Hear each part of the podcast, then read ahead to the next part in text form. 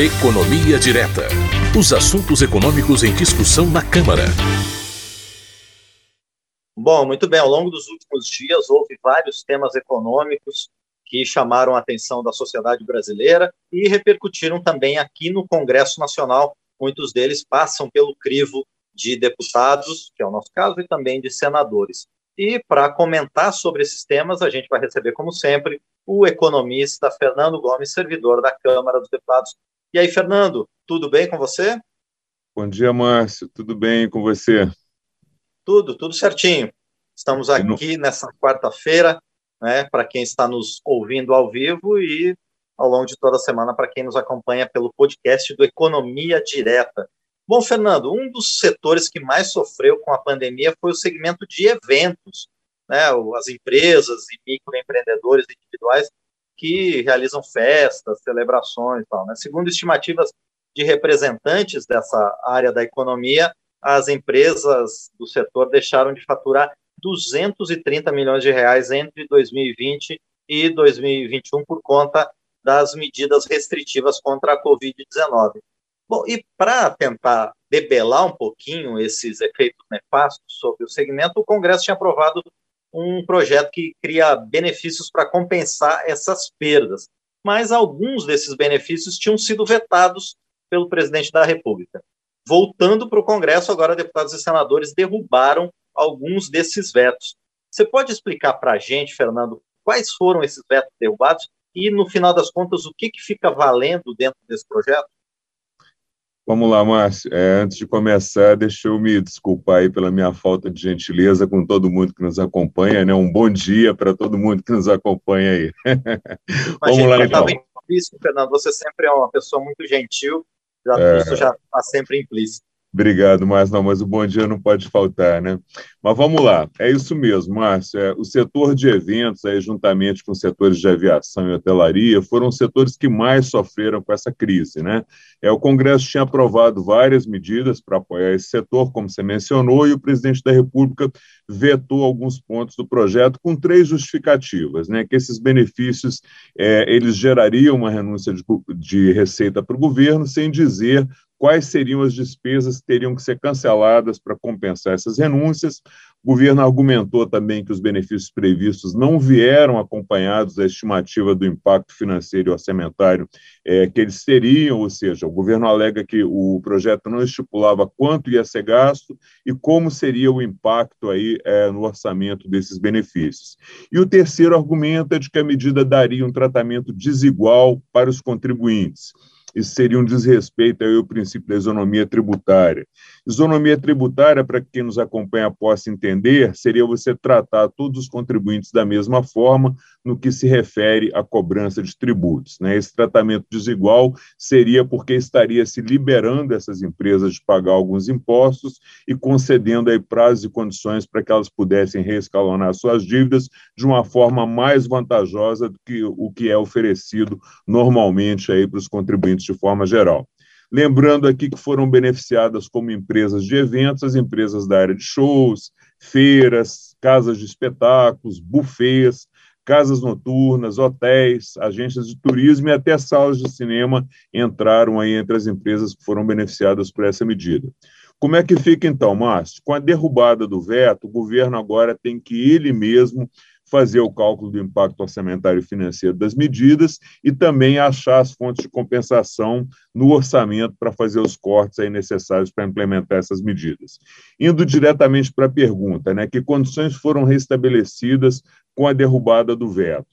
É, perdão, o Congresso tinha zerado por 60 meses, ou seja, por cinco anos, a alíquota de quatro tributos federais: PIS/PASEP, COFINS, CSLL, que é a contribuição social sobre o lucro líquido, e imposto de renda. Essa alíquota zero, zero voltou a valer e agora as empresas voltam a contar com esse benefício. Outro benefício que teve a sua validade restabelecida com a derrubada do veto foi a indenização para as empresas do setor que tiveram redução do faturamento entre 2019 e 2020 superior a 50%.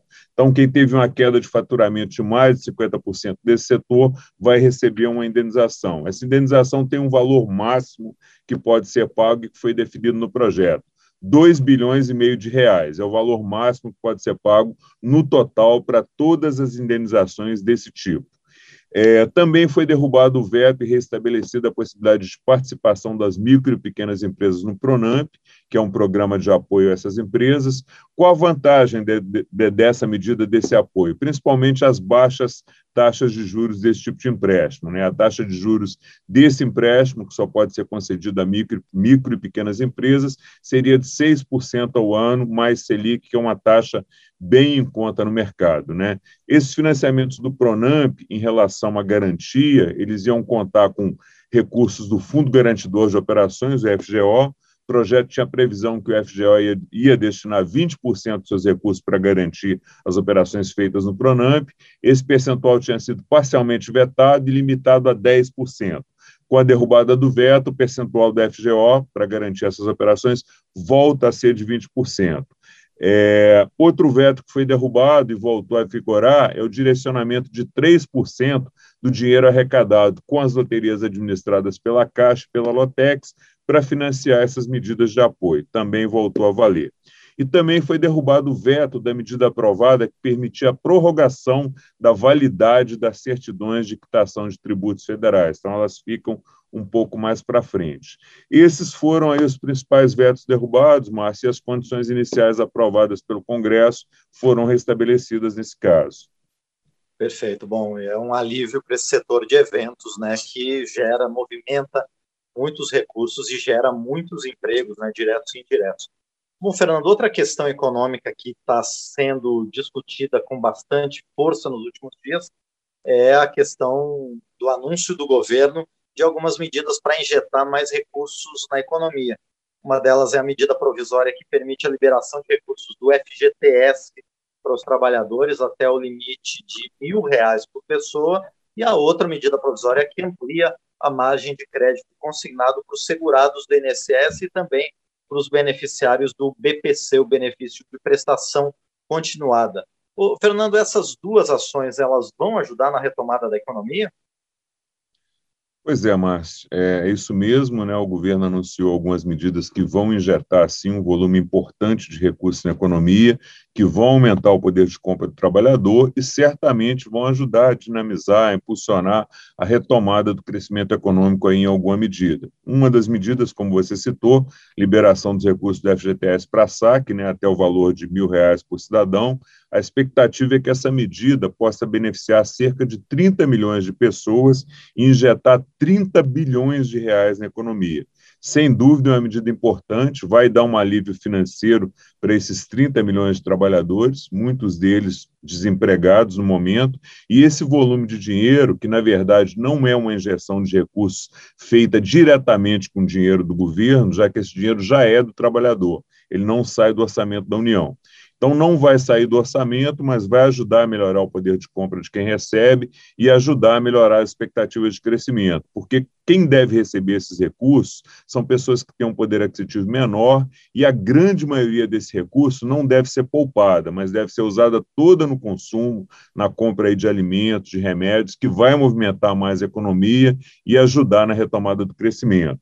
A outra medida que você citou, né, a ampliação da margem de crédito consignada para os segurados do INSS e beneficiários do BPC, é outra medida que vai injetar também mais recursos na economia, vai dar algum alívio financeiro para esse grupo de pessoas, só que aqui tem que ter um pouco mais de cuidado, porque nesse caso não se trata de um valor que é seu, que você tem direito, que você recebeu. Né? Os pensionistas segurados eles vão estar se endividando mais para ter acesso a esses recursos e vão pagar juros e diminuir o valor líquido que eles recebem, porque essas prestações já vêm descontadas na fonte no contra-cheque. Então, se você não tem alternativa, fazer um consignado acaba sendo a solução. É melhor você fazer um consignado do que usar cheque especial ou então parcelar suas dívidas no cartão de crédito, que tem taxas de juros muito altas. Mas o consignado ele tem que ser olhado com muito cuidado, porque é mais endividamento, são juros que você paga, e se você não se programa financeiramente, é uma bola de neve que só vai aumentando.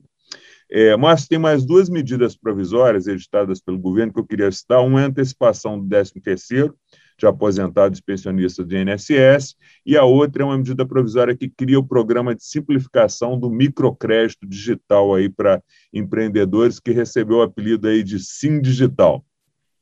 Antecipação do 13º nas contas do governo, ele vai colocar aí mais de 50 bilhões nas mãos de quem tem direito a, a receber esse 13º, provavelmente nos meses de abril e maio, mas essa medida é uma antecipação. O cidadão recebe agora, mas deixa de receber lá em novembro, dezembro. Então, ele deve pegar esse recurso, consome agora, isso dá uma melhorada no consumo, na economia, nos negócios nesses meses de abril, maio e junho, mas esse recurso é uma antecipação, não é um recurso livre adicional que vai entrar na conta do cidadão. Então, o consumo ele só está sendo antecipado. As pessoas vão receber, consumir agora, ajudar a economia agora, mas em novembro, dezembro, elas vão deixar de consumir porque não vão receber. Ou seja, no resultado geral do ano, não altera muito, diferentemente do FGTS, que aí sim é dinheiro novo na economia e não antecipação. MP é que cria o SIM digital. Né? A intenção do governo é beneficiar cerca de 4 milhões e meio de pessoas físicas e microempreendedores individuais, os MEIs, que vão ter aí 3 bilhões de reais de recursos do FGTS para eles pegarem empréstimos e poderem usar nos seus negócios. Como é que vai ser essa liberação? Vão ser liberados até mil reais por pessoa física e até 3 mil no caso dos microempreendedores que têm uma renda bruta anual até 360 mil. Pagamento pode ser em até dois anos, 24 parcelas.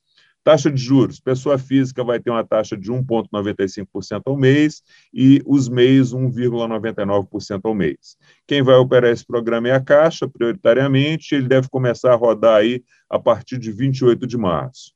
Aqui, Márcio, também é um volume de recursos importante, pode ajudar quem realmente precisa, precisa desse recurso para dar uma melhorada no seu negócio, para investir, mas, de novo, a gente tem que lembrar que é uma dívida, tem que ser olhado com cuidado, é um valor que você vai ter que pagar no futuro com juros.